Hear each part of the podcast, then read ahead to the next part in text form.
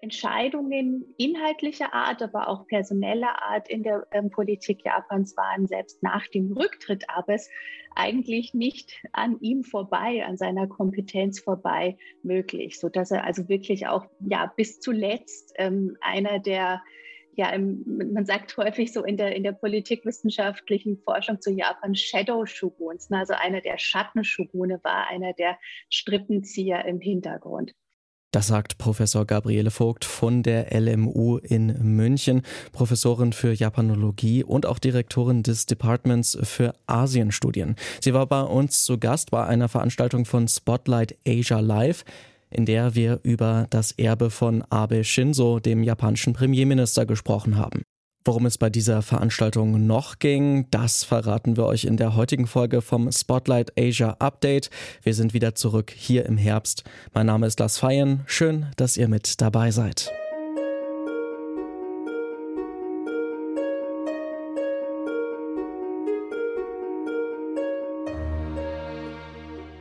Und damit herzlich willkommen zum Update hier von Connecting Asia. Wir sind ein Teil von Polis 180, einem Grassroot Think Tank für Europa und Außenpolitik. Und wir haben das Programm gegründet, um den jungen Diskurs zu politischen, wirtschaftlichen und kulturellen Themen der Indo-Pazifik-Region anzuregen. In der heutigen Folge werden wir einige aktuelle Entwicklungen aus dem Indo-Pazifik einmal für euch aufarbeiten, denn über den Sommer hat sich dann ja doch einiges ereignet, als wir in der Pause waren.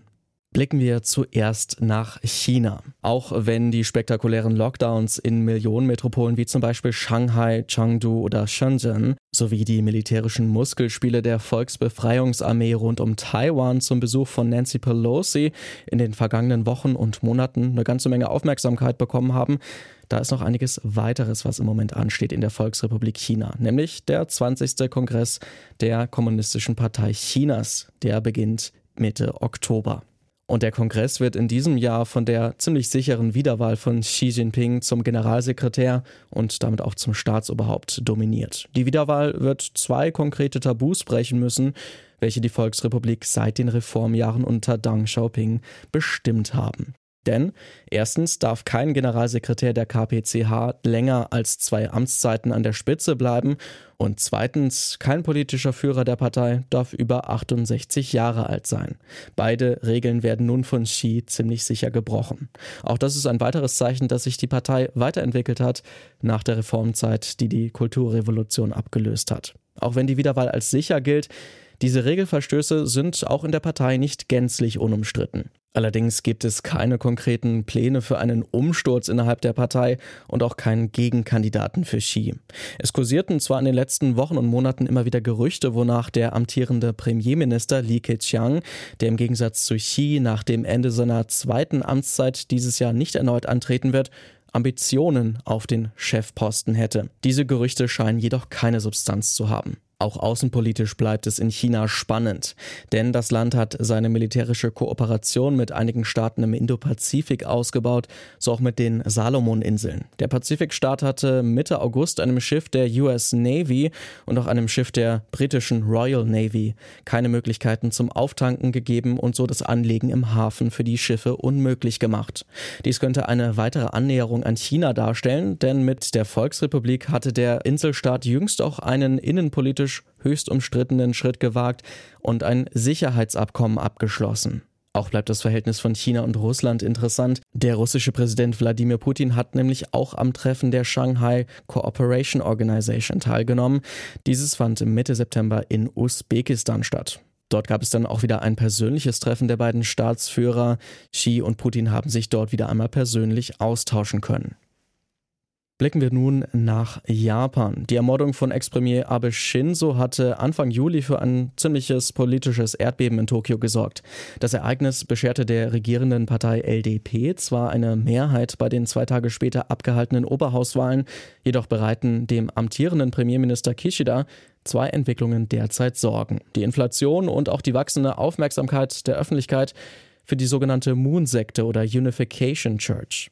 Denn die Verbindungen führender Politikerinnen und Politiker, vor allen Dingen aus der Regierungspartei zur Moon-Sekte, die sind erstaunlich eng, wie aktuelle Berichte der japanischen Medien nahelegen. Die religiöse Vereinigung, offiziell auch Unification Church genannt, hat über Jahrzehnte enge Beziehungen vor allem zur LDP aufgebaut. Auch Abe Shinzo und vor allem sein Großvater, der ehemalige Premierminister Kishi Nobusuke, konnten auf die engen Verbindungen und vor allem auf die Wählerstimmen der einflussreichen Organisation zählen spielen. Dass Ex-Premier Abe im Juli vom Sohn einer Frau getötet wurde, die der Moon-Sekte offenbar große Geldsummen übereignet und somit ihre eigene Familie in den finanziellen Ruin getrieben haben soll, unterstreicht die Brisanz der Verstrickungen weiter. Es muss allerdings auch betont werden, dass die LDP nicht die einzige Partei mit solchen Verbindungen ist.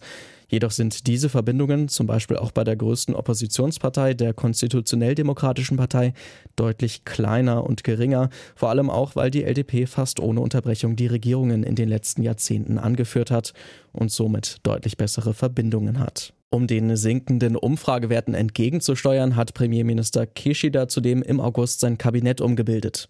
Einige Politiker mit engen Verbindungen zur Unification Church sind aus dem Amt geschieden, weitere verbleiben aber und auch einige Vertraute von Ex-Premier Abe Shinzo. Und wir wollen an dieser Stelle auch noch einmal nach Südkorea blicken. Dort ist die Regierung ebenfalls in Schwierigkeiten geraten. Präsident Yoon Suk-yeol, der im August seine ersten 100 Tage im Amt feiern konnte, ist wie kaum ein Staatsoberhaupt vor ihm rapide in den Meinungsumfragen abgestürzt. Seine Reaktion auf verheerende Überschwemmungen in der Hauptstadtregion im August wurde von vielen Menschen als gefühllos empfunden. Weiterhin scheint in der Regierung und der konservativen Präsidentenpartei der People's Power Party das Chaos vorzuherrschen, nachdem aus nicht ganz nachvollziehbaren Gründen der Amtssitz des Präsidenten von Yoon Suk-yeol bei seinem Antritt vom Blauen Haus in das bisherige Verteidigungsministerium verlegt wurde. Das war mit hohen Kosten verbunden. Derweil kursieren immer noch Gerüchte, dass der etwas abergläubische Präsident Yoon sich in dem angeblich von Geistern heimgesuchten Blauen Haus nicht wohlgefühlt haben soll. Auch sind mehrere seiner Kandidaten für Regierungsposten nicht bestätigt worden bisher. Und auch Juns Ehefrau sorgte in den vergangenen Wochen wiederholt für Aufsehen, unter anderem weil sie an großflächiger Aktienmanipulation beteiligt gewesen sein soll. Yoon Suk-yeol hatte die Präsidentschaftswahl im April mit weniger als einem Prozent Vorsprung vor dem Kandidaten der linkszentristischen Demokratischen Partei Lee Jae-myung gewonnen. Lee wurde übrigens Ende August zum neuen Vorsitzenden der oppositionellen Demokraten gewählt. Und soweit unser kurzer Nachrichtenüberblick über den Sommer in Ostasien.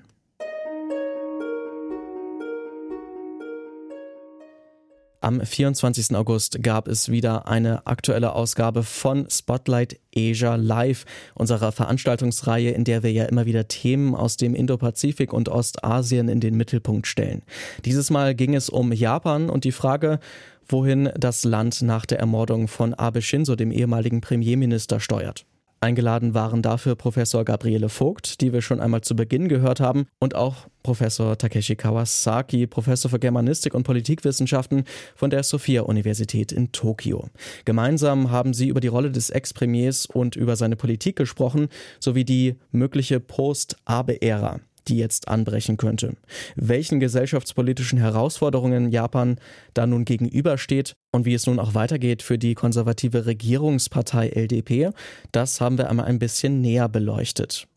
Gabriele Vogt erklärt hier noch einmal ein wenig mehr über den ehemaligen japanischen Premierminister, seine Ursprünge und einige seiner wichtigsten politischen Projekte. Shinzo Abe hat sich, glaube ich, den ersten Eintrag ins Geschichtsbuch schon damit verdient, dass er sozusagen der erste ähm, Premierminister in Japan war, der in der Nachkriegszeit geboren wurde. Also Jahrgang 54, ähm, der erste, der eben sozusagen selbst nicht mehr diese Kriegserfahrung hat und sei es als Kind. Ähm, und viele haben das mm, im Hinblick auf seine doch sehr er nannte das selber ja immer proaktive Außenpolitik, ähm, manchmal auch ins Feld geführt, dass hier so ein, ein Jungschwund sozusagen kommt und jetzt hier mit alten Normen ähm, bricht und, und einfach mal komplett neue Seiten äh, aufschlägt in der japanischen Außenpolitik. Ähm, das ist sicherlich ein Thema, über das man sprechen muss, wenn man ähm, Shinzo Abe und sein politisches Wirken jetzt in der ganz frühen Retrospektive sich anschaut. Und ein anderes im Hinblick auf Politikwandel, was ich jetzt rausgegriffen habe, ist die Arbeitsmarktpolitik, die steht als einer der drei Pfeile ähm, der sogenannten Abenomics, also dieses Wirtschaftsrevitalisierungsprogramm, das ja auch seinen Namen äh, äh, im Namen trägt. Japanische Politik funktioniert oft ein wenig anders, als wir es zum Beispiel hier in Europa gewohnt sind. So hat seit Jahrzehnten praktisch nur die konservative LDP die Regierung angeführt. Die Partei ist aber, zum Beispiel auch der deutschen CDU, nicht ganz unähnlich, eine Art Catch-all-Partei. Das bedeutet, dass sie versucht, möglichst viele Wählerinnen und Wähler aus allen Schichten und ideologischen Richtungen anzusprechen. So gibt es innerhalb der Parlamentsgruppe der LDP verschiedene Strömungen, oft auch Faktionen genannt. Diese haben teilweise eine ideologische Ausrichtung, zum Beispiel nationalistisch oder wirtschaftsliberal. Andere dagegen sind vor allem um bestimmte Persönlichkeiten herum gebildet. Schon vor dem Tod von Abe wurde auch die Zusammensetzung dieser Faktionen teilweise in der Partei in Frage Frage gestellt. Könnte es nun zu einer Fusion oder Neubildung bestimmter dieser Faktionen kommen? Und was würde das für einzelne Politiker bedeuten, die als mögliche neue Premierministerkandidaten gehandelt werden? Also zum Beispiel für den gemäßigt auftretenden Digitalisierungsminister Kono Tado oder auch für Koizumi Shinjiro, dem Sohn eines ehemaligen Premierministers. Professor Kawasaki von der Sophia Universität erklärt seit Kishida an der Macht ist, gab es immer Diskussionen, dass diese ehemalige zwei gespaltete äh, wirtschaftsorientierte Fraktion Kochikai wieder einzuführen, nämlich Asos Fraktion und äh, Kishidas Fraktion könnte wieder geeinigt werden. Ne? Und äh, wie die äh, hingewiesen hatte, ist Aso schon alt genug. Und äh, Kishida wollte, hat jetzt immer so Vorzüge und er würde so kontrollieren gegenüber Abe. Äh, so, Aso hat gute Beziehungen auch mit Abe, ne, weil er äh, Abe bei der äh, Wiedermachtgreifen sehr viel geholfen hat. Das Abe, Aso äh, selbst hatte zwischen Kishida und Abe, äh, oder naja, eher für Abe, sehr viel gemacht. Und jetzt plötzlich äh, Abe ist weg. Und äh, die Abes Fraktion ist, wie gesagt habe, gespalten. Er, der Abe äh, hatte keine Nachfolger äh, äh, gebildet. Andererseits für äh, Fraktionspolitik ist, äh, LDP hat eigentlich keine Popularität. Ne? Wie gesagt, 16 Prozent von dem, äh, allen Bürgern haben Unterstützung. Das heißt, wenn irgendwelche populäre äh, Figur sie haben, egal Kono, egal Koizumi, dann wollten sie diese Leute ausnutzen als, als Gesicht von der äh, Wahlkampf. Ne?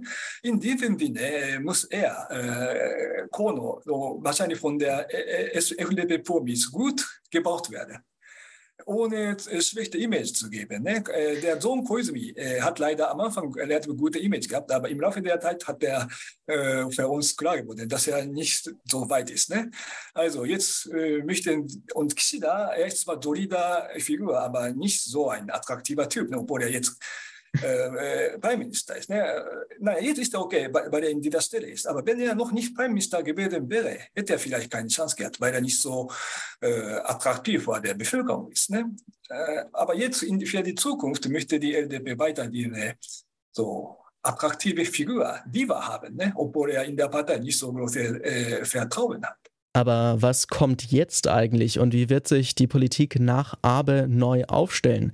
Professor Vogt von der LMU erklärt, warum das politische Erbe weitaus umstrittener sein könnte als bisher gedacht. Und befinden wir uns eigentlich schon in der Post-Abe-Ära? Innenpolitisch ja, ist, ist aber einfach auch sehr umstritten. Äh, Herr Kawasaki hat schon gesagt, Abenomics äh, hat am Ende nicht mehr so wirklich äh, den, den Ertrag gebracht, ähm, war eigentlich auch eher, was so jetzt alles außerhalb der Strukturreformen betrifft, war wieder so eine 80er-Jahre-Politik. Ne? Also ganz viel Geld in den Markt pumpen, ganz viel Subventionen ähm, ins, ins Land äh, mit der Gießkanne geben. Ähm, und das hat nicht mehr wirklich gut funktioniert. Es gab immer so ein Strohfeuer, aber dann ist es wieder abgeflacht. Ähm, und ich glaube einfach, dass, dass so das innenpolitische Erbe aber es äh, eine ganze Reihe von sozialen Problemen ist, ähm, die, äh, die sich auch nicht äh, einfach und nicht schnell ähm, ja, bewältigen lassen werden. Also in dem Sinne, mh, hm, ja, so diese Frage, ne, wann, wann sind wir in der Post-Abe-Ära? Vielleicht müssen wir da wirklich nochmal so 10, 20 Jahre nach vorne schauen Ähm, aber das heißt ja im Umkehrschluss auch wieder, dass äh, ne, for better or worse, ähm, das wirklich ein Premierminister war, der, der Japan sehr deutlich geprägt hat. Professor Kawasaki stimmt seiner Kollegin bei der Frage nach der Post-Abe-Ära zu. Und er erklärt auch noch einige weitere Unterschiede zur deutschen Politik. Ja, wie Frau Vogt gesagt es ist leider nicht mehr so leicht ne, für die Zukunft von äh, Post-Abe-Ära zu denken, weil erstens unsere so Ausbildungssystem für die führenden Politiker ist auch anders als Deutschland. Ne? Zum Beispiel in Deutschland äh, die Ministerpräsidenten von den Bundesländern kann natürlich äh, Kandidatin für den nächsten Bundeskanzler werden, oft. Aber wir haben im Laufe der Corona-Pandemie äh, sehr viele attraktive äh, so Gouverneur von der Präfektur gefunden, zum Beispiel Herr Yoshimura von Osaka. Ne? Aber in unserem Parteiensystem oder äh, Regierungssystem gibt es fast unmöglich, dass die, die Politiker äh, äh, horizontal, vertikal bewegen. Das heißt, von dem Land direkt zum äh, Nationalgebiet führende Kraft zu werden. Ne? Das heißt, der Premierminister kann nur durch die Parlament äh, äh, rekrutiert werden, in der Tat. Und es gibt zwar äh, bekannte Politiker überall, aber äh, ob er für die als Nachfolger von Abe äh, ist, das ist völlig andere Frage. Und man kann nichts sagen, ne, persönlich. Äh, äh, Im Policy-Gebiet, was wir äh, jetzt so denken müssen, ist, äh, wie Frau Vogt auch gesagt hat, die, der demokratische Wandel, ne? äh, Mangel an Fachpersonal. Das erfahren wir schon im alltäglichen Leben. Zum Beispiel Bus fährt nicht mehr so viel, ne? weil die am Busfahrer fehlt und auch Staatsdefizit, äh, äh, große Schulden. Ne? Äh, das ist natürlich ein sehr, sehr großes so, äh, Problem Japans. Ne? Und LDP kann das nicht verwalten. Auch die andere Parteien kann natürlich nicht. Aber irgendwann kommt das bestimmt großes äh, Schwierigkeit oder großes Thema. Wenn dann, wie die Japaner verhalten, das kommt natürlich in einigen Jahren, aber zum Beispiel die, der Mangel an Fachpersonal, das kann äh, in näher Zukunft richtig ein großes äh, Problem werden. Ne? Und ich weiß nicht, ob sowas äh, direkt zur Kritik an die Regierung kommt, aber vielleicht äh, erinnern die Japaner dann, die das Wort, das Wort Regierungswechsel endlich. Ne? Wir vergessen im Moment das Wort. In unserer Bürgerbuch steht nicht mehr das Wort Regierungswechsel. Ne? Wäre schade. vielleicht äh, kommt wieder diese äh, Euphonie von den 90er Jahren, dass wir endlich eine zweite Alternative, äh, andere Alternative als LDP haben möchten. Ne? Also ich kann, was ich sagen kann, ist, erwarten wir einfach. Ne?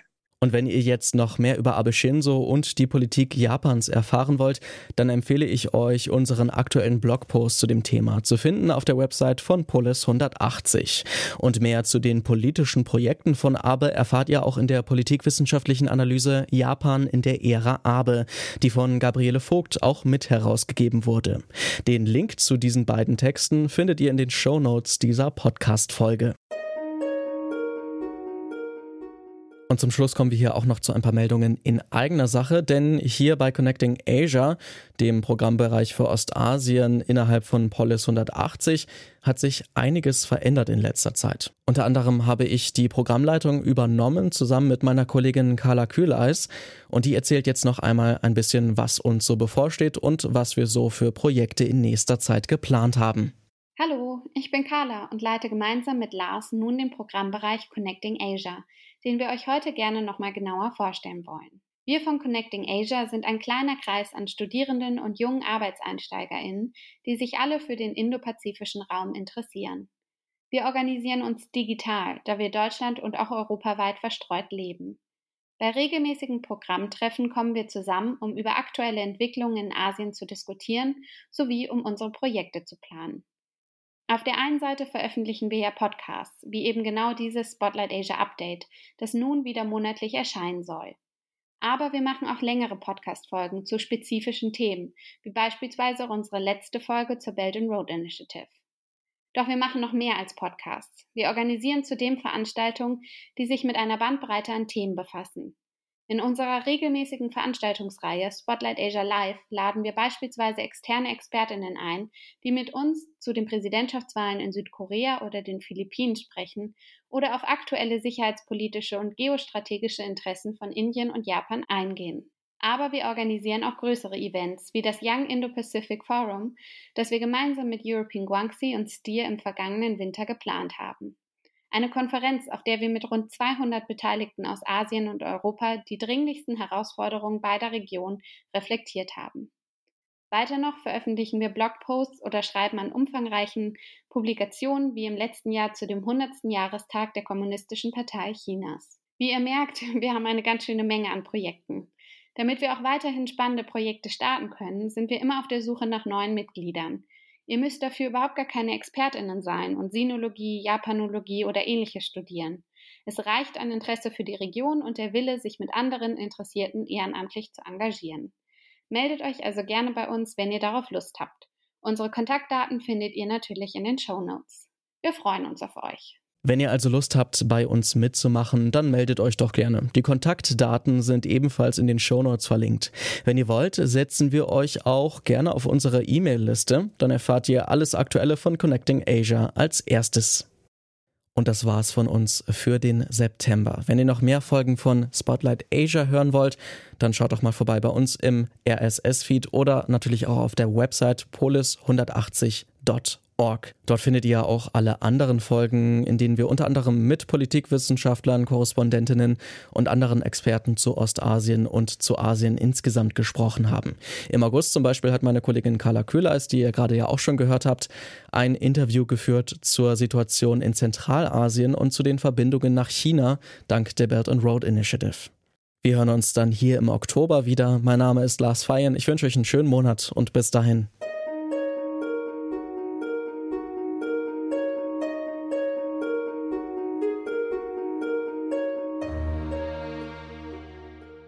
Dieser Polis 180 Podcast gibt ausschließlich die Meinungen der Autorinnen und Autoren wieder. Die Verantwortung für den Inhalt liegt bei Ihnen. Polis 180 ist ein Grassroot Think Tank, der wissenschaftliche Erkenntnisse für politische EntscheidungsträgerInnen übersetzt. Ideen, Analysen und Lösungsansätze unserer Generation bringen wir durch innovative, partizipative und inklusive Ansätze in den politischen Diskurs ein. In thematischen Programmpunkten mit neuen und kreativen Formaten entwickeln wir echte Alternativen und eine konstruktive Europa- und Außenpolitik.